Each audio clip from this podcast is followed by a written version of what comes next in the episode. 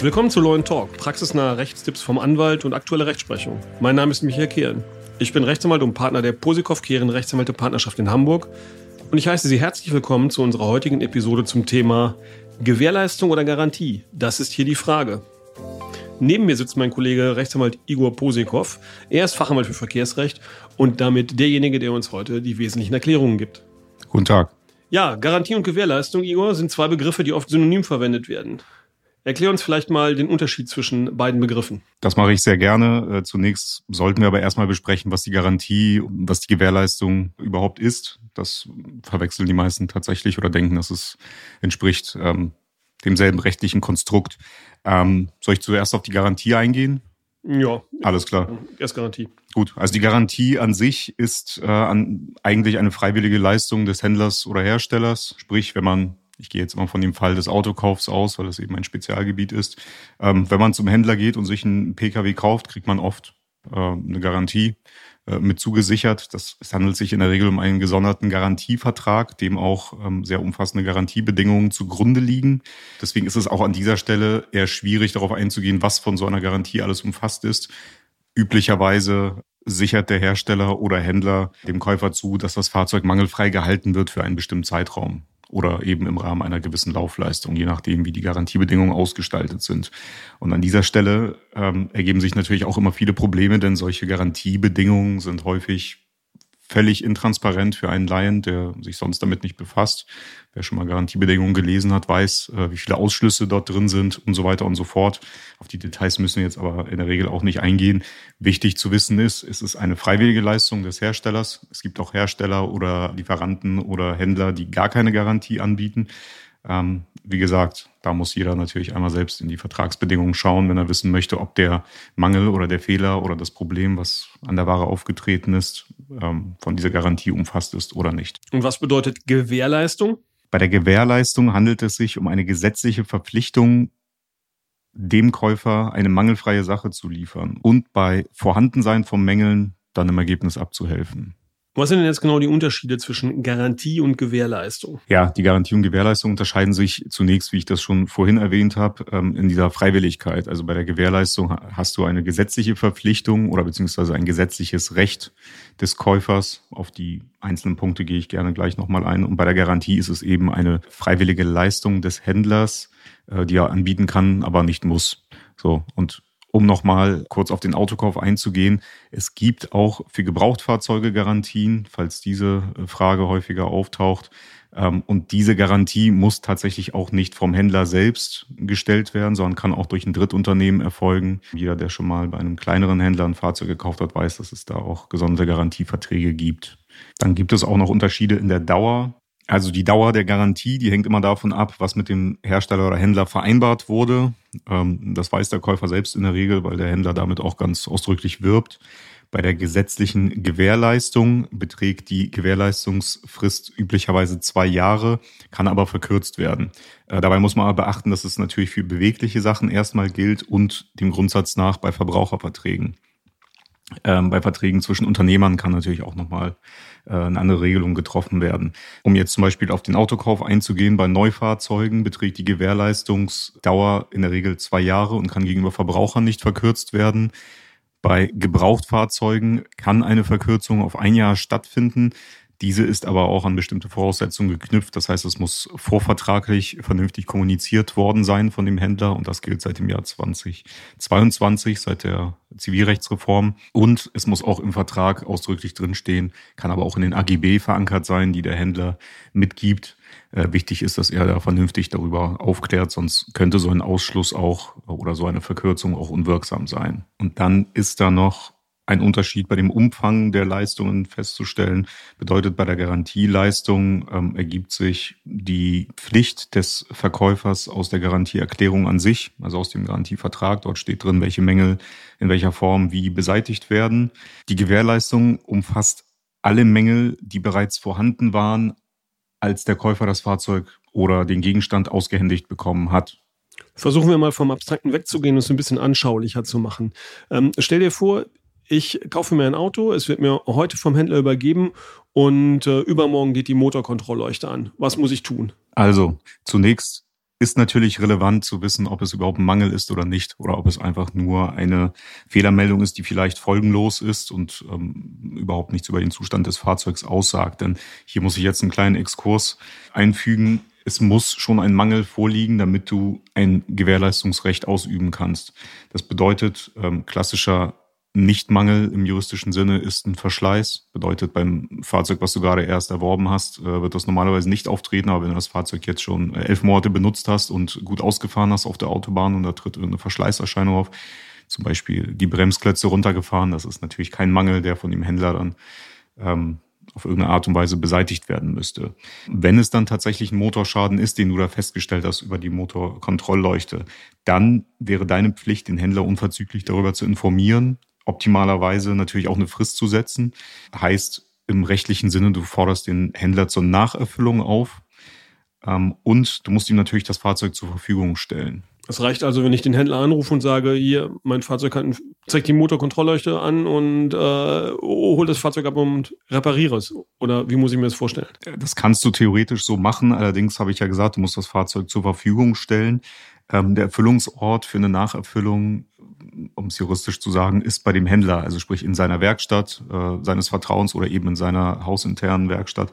Bedeutet, du kannst natürlich anbieten, dass, äh, dass er das Fahrzeug abholt, aber im Ergebnis musst du ihm das zur Verfügung stellen. Und da kommt jetzt die Frage, die allen unter den Nägeln brennt, wer trägt die Kosten für diesen Fahrzeugtransport? Die muss natürlich der Händler tragen. Und im Ergebnis ähm, ist es häufig so, dass, dass seriöse Händler natürlich ihren äh, Transportdienst vorbeischicken, aber wenn es eben nicht diese Möglichkeit gibt, dann müsste der Händler dir sogar einen Vorschuss zahlen auf diese Transportkosten, bevor du es verbringst. Also du musst da nicht selbst in Vorkasse gehen oder ähnliches. Das gilt aber wahrscheinlich nur dann, wenn das Aufleuchten meiner Motorkontrollleuchte tatsächlich nachher zu der Beurteilung führt, dass das Fahrzeug kaputt ist. Wenn das jetzt einfach nur so ist und kein Fehler an dem Fahrzeug wäre, dann bleibe ich auf den Kosten sitzen, oder? Wie muss ich mir das vorstellen? Ja, das kann wirklich passieren, dass der Händler dann sagt, ja, war gar kein Mangel, äh, also kein Gewährleistungsfall bedeutet, äh, du musst dann für die Kosten aufkommen. Aber es ist ganz wichtig zu wissen, dass die Kosten der Nacherfüllung, auf die wir gleich nochmal genauer zu sprechen kommen, dass die der Händler trägt. Dazu zählen eben diese Transportkosten, über die wir gesprochen haben, aber auch alle anderen Kosten, also Instandsetzung, äh, die ganzen Bauteile, die er dafür braucht und, und, und. Äh, das trägt der Händler schon selbst. Ja, wie gesagt, das Verbringen des Fahrzeugs an den Geschäftssitz des Händlers, das schuldest du als Käufer in der Regel, aber nicht auf eigene Kosten. Du hast jetzt zweimal den Begriff Nacherfüllung verwendet. Was versteht man denn genau unter Nacherfüllung? Also die Nacherfüllung ähm, besteht eigentlich aus zwei Komponenten. Nacherfüllung heißt Instandsetzen des Mangels, sofern der Händler die Verantwortung für diesen Mangel trägt. Also bedeutet, darüber haben wir ja schon gesprochen, dass der schon bei der Lieferung vorlag. In deinem Fall ist es naheliegend, dass, wenn es ein Mangel ist, dass der schon bei der Lieferung vorlag. Also bevor du das Fahrzeug erhalten hast, muss der Mangel schon dem Fahrzeug angehaftet haben. So. Ähm, bedeutet, der Händler muss bei der Nacherfüllung entweder diesen Mangel beseitigen, alternativ, da hast du aber die Wahl, kannst auch sagen, ich möchte eine Nachlieferung. Bedeutet, du möchtest ähm, exakt dieses Fahrzeug geliefert haben, nur eben ohne den Mangel. Ähm, das ist eben deine Wahl. Also könnte ich jetzt beim, wenn mein Fahrzeug tatsächlich einen Fehler aufweist, dem Verkäufer sagen, liefer mir stattdessen ein anderes Fahrzeug. Oder was bedeutet Nachlieferung? Bei der Nachlieferungsaufforderung schuldet dir der Händler grundsätzlich ein Fahrzeug, was dem entspricht, was du erworben hast. Bei Neufahrzeugen ist es oft kein Problem, wenn es dieselbe Ausstattung hat und genau dieselbe niedrige Laufleistung, also nur wenige Kilometer. Bei Gebrauchtfahrzeugen ist es häufig ein großes Problem, denn ein Gebrauchtfahrzeug ist eigentlich normalerweise ein Unikat. Also es existiert in der Regel am gesamten Markt kein identisches Fahrzeug mit derselben Laufleistung, selbe Ausstattung. Ähm, deswegen könnte der Händler das natürlich verweigern ist in der Praxis eher unüblich, dass ein Gebrauchtwagenhändler zu einer Nachlieferung aufgefordert wird. Vereinbart kann natürlich da alles Mögliche werden, aber normalerweise fordert man einfach zur Beseitigung des Mangels innerhalb einer gewissen Frist auf bei der Nacherfüllung. Ich spinne den Fall jetzt mal weiter. Ähm, ich bekomme ein Fahrzeug zurück vom Händler, der sagt, alles ist geregelt. Zwei Wochen später leuchtet meine Motorkontrollleuchte wieder auf. Langsam werde ich sauer Was muss ich alles hinnehmen? Wie geht's weiter? Dass die Motorkontrollleuchte aufleuchtet, bedeutet natürlich in diesem Moment nicht, dass es derselbe Mangel ist, ja, der an dem Fahrzeug äh, vorhanden war. Ähm, wir gehen aber von dem Fall aus, dass es tatsächlich wieder der, dasselbe Problem ist. Du hast jetzt die Möglichkeit, vorausgesetzt, du hast dem Händler eine Frist zur Nacherfüllung gesetzt. Ich weiß, das ist nach der neuen Rechtslage nicht mehr unbedingt notwendig, aber es ist der sichere Weg. Wenn diese Frist abgelaufen ist und dein Mangel taucht wieder auf, nachdem du das Fahrzeug zurückbekommen hast, eröffnen sich neue Möglichkeiten. Die ergeben sich aber auch, das wollte ich vorhin schon erwähnen, aus Paragraph 437 folgende BGB. Da kann jeder nochmal selber ungefähr nachlesen, was da alles in Betracht kommt. Du könntest dann jetzt äh, darauf verzichten, den Händler zur Nacherfüllung aufzufordern. Kannst du natürlich immer noch machen, wenn du sagst, ich will ihm nochmal eine Chance geben, den Mangel zu beseitigen. Allerdings könntest du jetzt stattdessen auch äh, zum Beispiel eine Minderung fordern oder Schadenersatz oder den Rücktritt erklären. Naja, wenn ständig meine Motorkontrollleuchte aufleistet, habe ich kein Interesse an der Minderung des Kaufpreises. Ja, ich werde ja immer nervös, wenn irgendwas flackert am Armaturenbrett. Minderung scheidet aus. Also würde ich jetzt dazu neigen und sagen, Rücktritt. Was bedeutet Rücktritt? Ja, ich würde jetzt noch einmal kurz erwähnen, wie man auf die Frage des Schadenersatzes kommt. Du hast die Möglichkeit, Schadenersatz zu fordern, wenn die Nacherfüllung fehlgeschlagen ist oder eben äh, die Frist abgelaufen ist, in Form einer Selbstvornahme. Das heißt, du könntest das Fahrzeug theoretisch zu einer Werkstatt deines Vertrauens bringen, dort diesen Mangel beseitigen lassen und der Schaden, der Reparaturschaden, der finanzielle Schaden, der dir da entsteht, den kannst du wiederum bei dem Händler geltend machen. Davon rate ich in der Praxis aber immer sehr dringend ab, denn dadurch, dass du diesen Mangel beseitigst, sollte das erfolgreich gelaufen sein, vernichtest du dein eigenes Beweismittel, was du theoretisch brauchst, um gegen den Händler später vorzugehen. Das bedeutet, stell dir mal vor, äh, du lässt es erfolgreich irgendwo beseitigen und der Händler sagt, es gab gar keinen Mangel an diesem Fahrzeug. Dann musst du ihn natürlich auf diese Reparaturkosten, die entstanden sind, verklagen. Und das Gericht wird aber sich in der Regel schwer tun, dir was zuzusprechen ohne ein Sachverständigengutachten. Und das Sachverständigengutachten muss das Gericht in der Regel selbst in Auftrag geben. Und wenn der Sachverständige sich das Fahrzeug dann anschaut und sagt, ja, ist alles mangelfrei, ich weiß nicht, was damit vorher war, weil alles beseitigt ist, dann gehst du vor Gericht baden. Deswegen ist diese Option häufig aus rechtlicher Sicht oder strategisch gesehen eher abzulehnen. Naja, aber ich könnte doch auch äh, zu einem Sachverständigen fahren, TÜV, DEKRA, BVSK, äh, und sagen, prüf mein Fahrzeug, mach mir ein Gutachten, äh, stell fest, ob ein Mangel vorliegt und äh, welche Reparaturen notwendig sind. Reicht das nicht aus? Also ein Privatgutachten wie das, was du jetzt erwähnt hast, reicht in der Regel nicht aus. Die Gerichte werden in jedem Fall ein eigenes Gutachten einholen. Ob ein Sachverständiger mit deinem Gutachten dann etwas anfangen kann, ist tatsächlich fraglich. Das kann im Moment äh, oder in dem Moment keiner beurteilen. Was Sinn macht, wenn du vorhast, das Fahrzeug selbst zu reparieren, ist das so zu machen, wie du es erklärt hast, dass erstmal anfänglich alles dokumentiert wird, was für Mängel auf welche Art und Weise vorliegen. Und wenn du es dann abgibst zur Reparatur, macht es sehr viel Sinn, dem, dem Werkstattmeister oder der Werkstatt mitzuteilen, dass die auf jeden Fall akribisch dokumentieren sollen, welche Reparaturschritte durchgeführt werden, dass sie am besten Foto oder äh, eine Videodokumentation anfertigen und die Bauteile aufbewahren, ähm, die ausgebaut oder ausgetauscht wurden, damit der Sachverständige des Gerichts das ganz genau überprüfen kann, was daran denn gewesen ist. Das gilt auch für die ganzen Fehlerprotokolle, die sollten ausgelesen und ähm, gespeichert werden und, und, und. Also dann hast du tatsächlich eine realistische Chance, vor Gericht noch zu beweisen, dass das Fahrzeug ursprünglich mangelhaft war und der Händler die eigentlich eine Nacherfüllung geschuldet hat. Ja, aber du weißt ja, PKW ist mein liebstes Kind. Ja, ich habe den Wagen jetzt gekauft. Wie ich schon gefragt habe, ich will ihn loswerden. Also Rücktritt. Was bedeutet Rücktritt? Was muss ich machen? Weg mit dem Auto. Alles klar. Ja, es kommt mir bekannt vor. Die Anfrage haben wir tatsächlich häufiger. Alternativ zu den ganzen Möglichkeiten, die wir jetzt aufgezählt haben, hast du auch die Möglichkeit, den Rücktritt zu erklären. Bedeutet, das Fahrzeug wird zurückgegeben, dir wird fast der vollständige Kaufpreis entsprechend erstattet. Wieso nur fast der vollständige Kaufpreis? Habe ich schon an deinem Gesicht gesehen, was du fragen möchtest. Ja, ähm, wenn du das Fahrzeug genutzt hast, hast du es ja abgenutzt, sprich der Kilometerstand, der da äh, bei der Rückgabe im Fahrzeug feststeht, äh, der muss natürlich angerechnet werden. Da gibt es eine Formel dazu, die ist recht komplex, auf die möchte ich jetzt nicht eingehen, aber es gibt äh, Rechner im Internet. Damit kannst du es ganz einfach rausfinden, ähm, wie viel Euro du dir auf den Kaufpreis anrechnen lassen müsstest.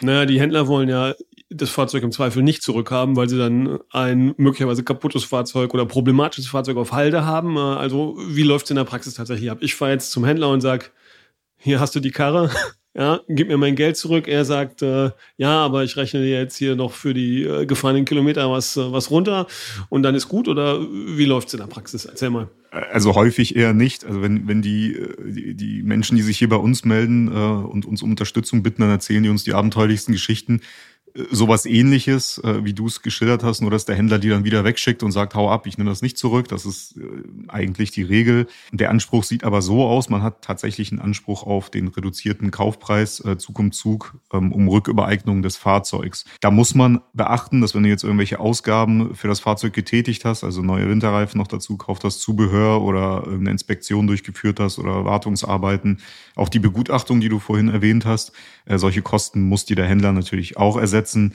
Äh, wie gesagt, es läuft in der Praxis aber nicht reibungsfrei. Deswegen empfehle ich, wenn man dem Händler einen Rücktritt erklärt, dass man auch da immer eine Frist zur Rücknahme des Fahrzeugs setzt. Und wenn der Händler das verweigert, dann wendet man sich an den Fachanwalt für Verkehrsrecht seines Vertrauens. Alles klar, das habe ich verstanden. Jetzt ähm, gehen wir wieder zurück äh, zu unserem Eingangsthema Gewährleistung oder Garantie.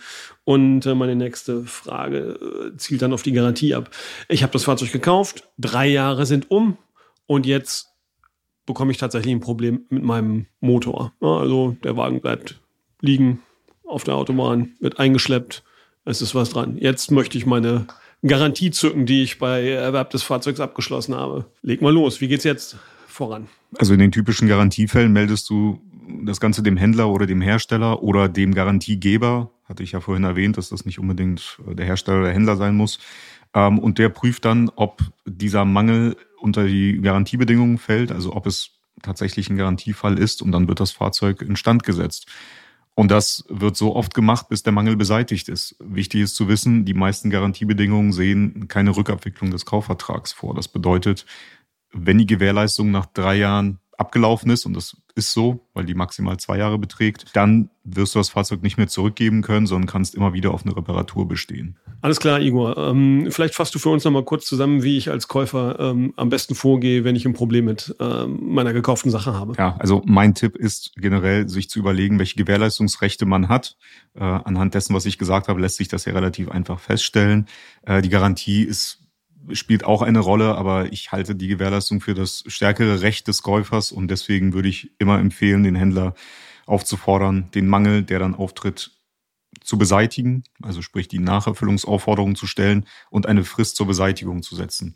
Das habe ich natürlich vorher nicht erwähnt. Die Frist muss angemessen sein, aber zwei bis drei Wochen sind so die Regel. Und dann wartet man ab. Wenn der Mangel nicht beseitigt wurde an der Sache, dann hat man eben die Möglichkeit, die Minderung zu erklären oder äh, Schadenersatz zu fordern oder den Rücktritt zu verlangen. Äh, bei dem Rücktritt, weil das eben häufig der Regelfall ist bei den Rechtssuchenden hier, ähm, sollte man ebenfalls eine Fristsetzung zur Rücknahme des Fahrzeugs und äh, optimalerweise sich schon mal erkundigen, welchen Kaufpreis man denn oder welchen Betrag man zurückverlangen kann, denn der ist meistens um die Nutzung des Fahrzeugs gemindert. Ja, und wenn alle Stricke reißen, dann kann man sich natürlich an uns wenden und äh, um Unterstützung bitten. Danke, Igor, für deine Zeit. Ähm, das war's für heute. Wir würden uns freuen, wenn Sie unseren Podcast in Ihrer Podcast-App abonnieren und uns äh, gerne auch äh, bei iTunes, Spotify und wie sie alle heißen bewerten. Ähm, welche Themen interessieren Sie noch? Ähm, wenn Sie Fragen haben, Themenvorschläge, schreiben Sie uns gerne eine E-Mail an kontakt@lawandtalk.de. Im Übrigen bedanken wir uns dafür, dass Sie äh, diese Folge angehört haben. Wir hören uns in der nächsten Folge. Bis gleich. Bis gleich.